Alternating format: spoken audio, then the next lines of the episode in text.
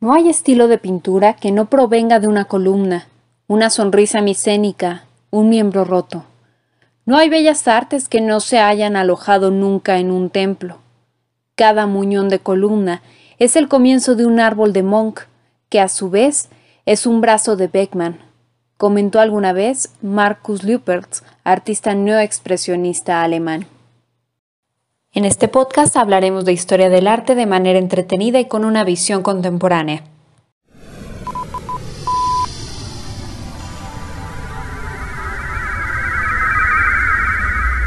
Sepultar el pasado.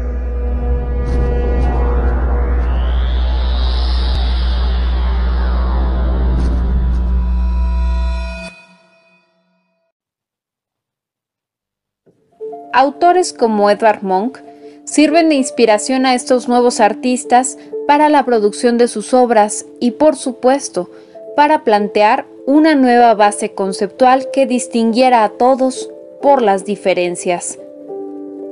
Estamos hablando del neoexpresionismo, que surge entre finales de los años 60 y principios de los 70, bajo la premisa de que existe una preocupación por nuevamente representar, por la forma, pero no cualquiera, sino las formas reconocibles de una realidad distorsionada.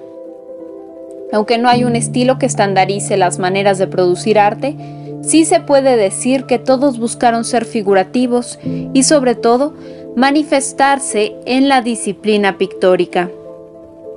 Estas figuraciones suelen ser un tanto agresivas y primitivas, dando importancia a la corporidad, temas un tanto bélicos, satíricos, entre otros.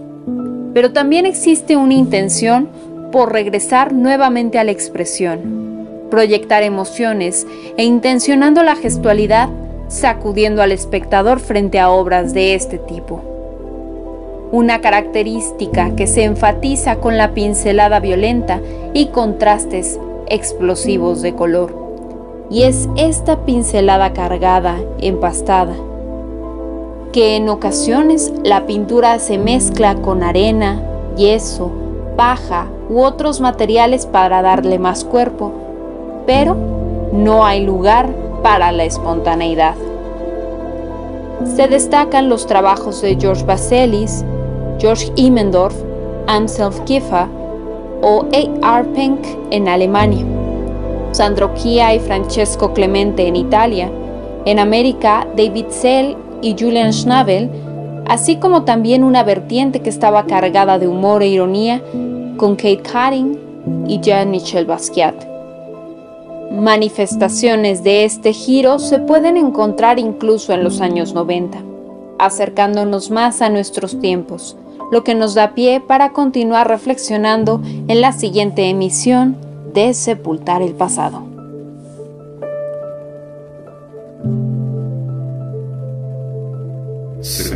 Pasado. Desde el Museo Espacio del Instituto Cultural de Aguascalientes.